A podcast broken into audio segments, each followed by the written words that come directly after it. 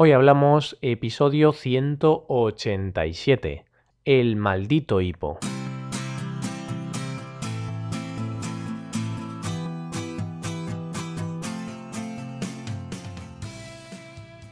Bienvenidos a Hoy Hablamos, el podcast para aprender español cada día. Ya lo sabéis, publicamos nuestro podcast de lunes a viernes. Podéis escucharlo en iTunes, Stitcher o en nuestra página web hoyhablamos.com. Recordad que en nuestra web tenéis disponible la transcripción completa del audio que estáis escuchando. Bienvenidos un viernes más, bienvenidos a un nuevo episodio de nuestro podcast. Tu podcast y cada día el de más gente. Vemos muy cerca el fin de semana, ¿eh? Bueno, pues para hoy hemos preparado un episodio ligerito, un episodio light. Esperamos que os guste. Hoy hablamos del hipo.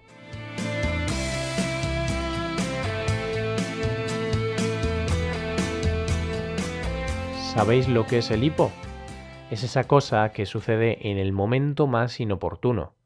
Y es que hay cosas que se nos escapan de nuestro control. Y el hipo es, sin lugar a dudas, una de ellas.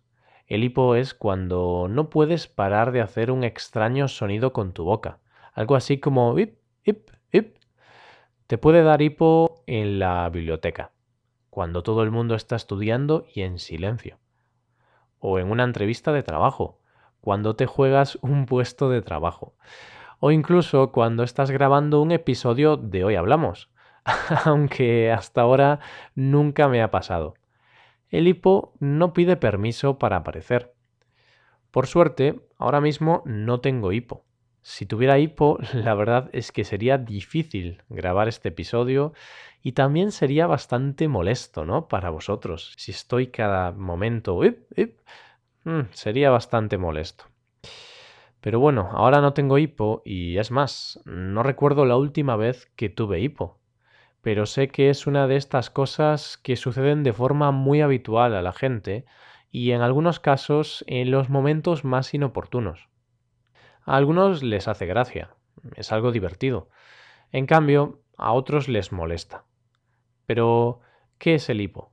Según el diccionario de la Real Academia Española, el hipo es el movimiento convulsivo del diafragma que produce respiración interrumpida y causa algún ruido.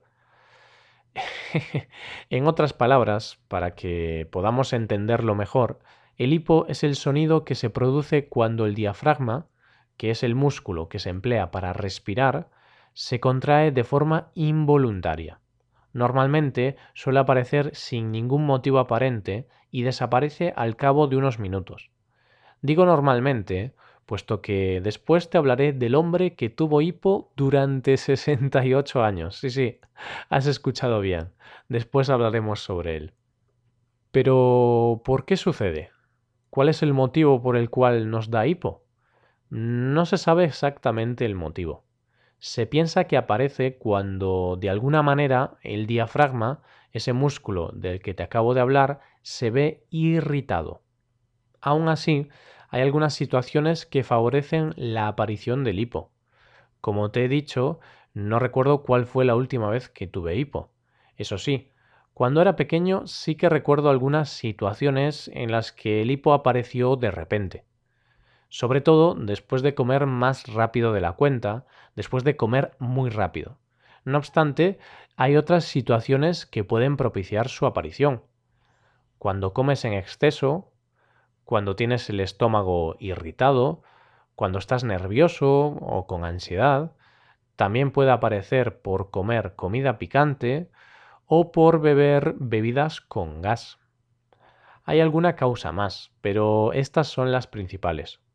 Como ya te he comentado, no se saben con exactitud cuáles son las causas de su aparición.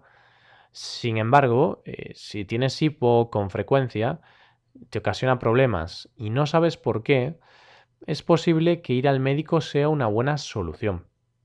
También es probable que hayas escuchado muchos consejos para combatir el hipo. Algunos de ellos son muy célebres. ¿Quién no ha escuchado alguna vez eso de que el hipo se quita dejando de respirar por unos segundos? O eso de que si alguien te da un susto, el hipo desaparece. Hombre, la verdad es que si dejas de respirar por mucho tiempo, estoy seguro de que el hipo desaparecerá. Pero tú morirás también, entonces mm, no creo que sea la mejor solución. No sé hasta qué punto esos consejos pueden llegar a funcionar. Aún así, esos dos consejos no son los únicos que he escuchado a lo largo de mi vida. Algunos de ellos son bastante disparatados.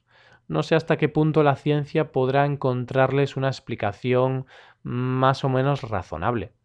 Por ejemplo, hay gente que al tener hipo se pone azúcar debajo de la lengua. No sé para qué, la verdad.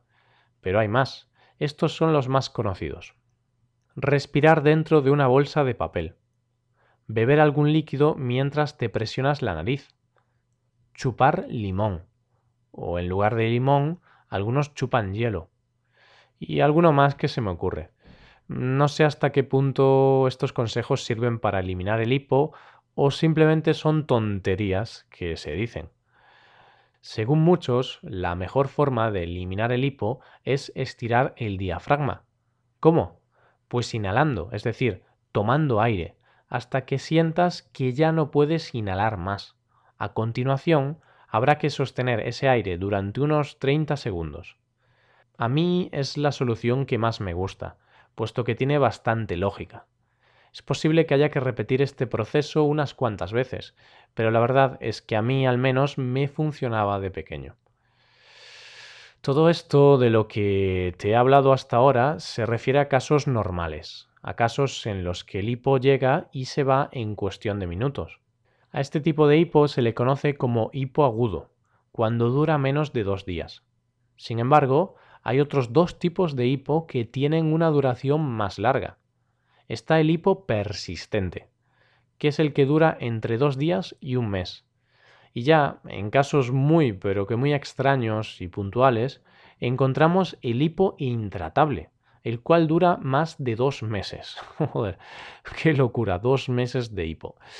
El caso del que te voy a hablar ahora es, o mejor dicho, fue 100% intratable. De eso no cabe duda. ¿Por qué?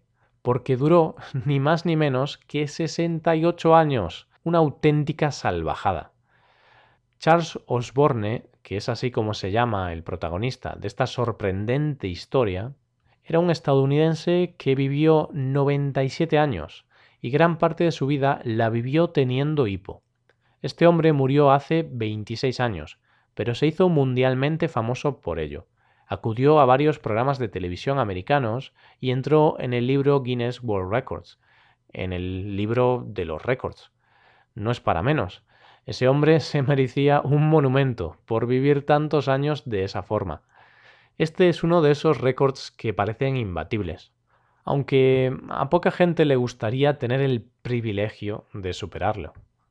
Tener hipo durante unos segundos puede ser divertido, sobre todo para aquellos que están contigo tener hipo durante unos minutos puede empezar a hacerse pesado. Pero tener un ataque de hipo durante tantos años supera cualquier límite. Me pregunto cómo podría dormir este hombre. Espero al menos que tuviera un sueño profundo. Con Charles Osborne vamos llegando a la recta final del episodio de hoy. Si tenéis alguna duda o alguna pregunta, podéis escribirnos un comentario en nuestra página web hoyhablamos.com. Estaremos encantados de leeros. Y aquí acabamos. No os ayudaréis mucho dejando una valoración de 5 estrellas en iTunes. Y recordad que podéis consultar la transcripción completa de este podcast en nuestra página web. Muchas gracias por escucharnos. Volvemos el lunes con un nuevo episodio de nuestro tema del mes.